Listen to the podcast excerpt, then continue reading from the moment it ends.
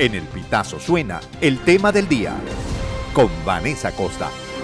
Desarrollado por primera vez en 1959 e introducido en la década de los 60 como un analgésico endovenoso, el fentanilo se utiliza como anestésico y también para aliviar los dolores agudos provocados por una cirugía o una condición de salud compleja que genere dolor crónico. Sin embargo, en las décadas de los 70 y 80, su uso se expandió a otros fines, especialmente recreativos, y en la actualidad se ha convertido en un problema de salud pública en los Estados Unidos. En Venezuela, las autoridades sospechan que la llamada droga zombie que mantiene en alerta a los Estados Unidos haya llegado al país eh, tras la detención de un hombre con un alijo de este temido estupefaciente en el estado Táchira. Así lo informó el gobernador de la entidad, Freddy Bernal, quien precisó que funcionarios policiales incautaron 45 porciones de fentanilo presuntamente de fabricación casera. No obstante, el doctor Pedro Delgado Machado, médico psiquiatra y director de Humana, aseguró que si bien es una posibilidad, no cree que esta sustancia llegue a convertirse en un problema de salud pública en Venezuela y recalcó que hay otras sustancias, incluso lícitas, que sí son motivo de preocupación en el país. No es lo mismo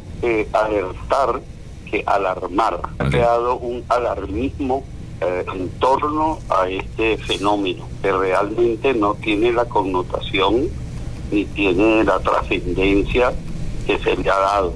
Entonces quiero dejar eso muy claro inicialmente porque tenemos otros problemas de salud pública en relación al uso de sustancias que son mucho más serios, mucho más graves en nuestro país en este momento. No quiere decir que en algún momento el fentanilo eh, se vaya a ser un problema de salud pública. Yo lo dudo por las características del venezolano, pero bueno posible. En ese sentido, enfatizó que más que las sustancias ilícitas, en Venezuela las ilícitas como el cigarrillo y el alcohol constituyen el mayor problema.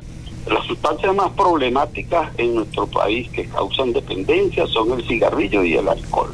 El cigarrillo estamos hablando de que cerca del 15-20% de la población tiene una dependencia al cigarrillo. Del alcohol estamos hablando de que cerca del 13% de la población, es decir, uno de cada 10 venezolanos tiene problemas de alcohol, problemas importantes de alcohol. Y luego le sigue la marihuana.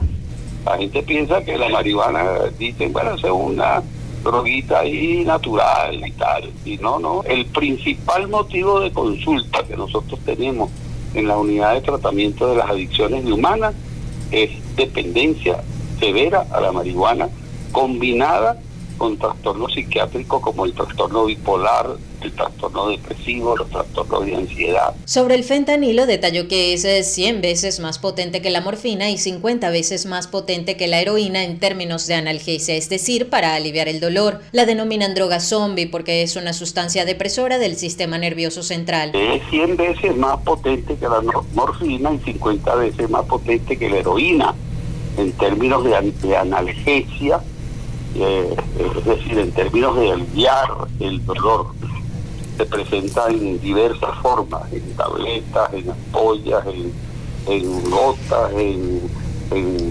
pequeños, digamos, papelitos con gotas de el fentanilo, etcétera. Eh, le dicen la droga zombie porque es una droga depresora del sistema nervioso central o sea, deprime el sistema nervioso central y entonces las personas entran en un estado de flacidez muscular, entonces al estar flácidos muscularmente se mueven como unos zombies. Asimismo, subrayó que esta sustancia genera dependencia casi inmediata.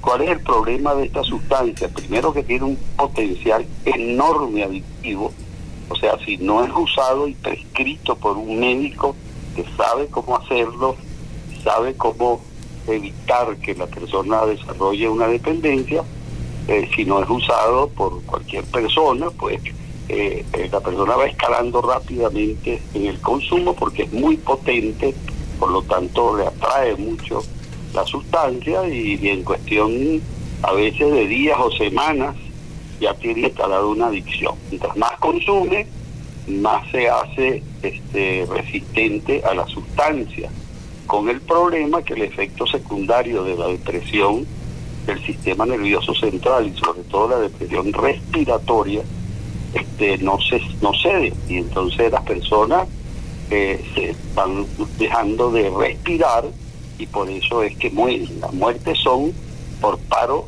respiratorio. El tema del día con Vanessa Acosta. Esta y todas nuestras informaciones puedes ampliarlas en el elpitazo.net.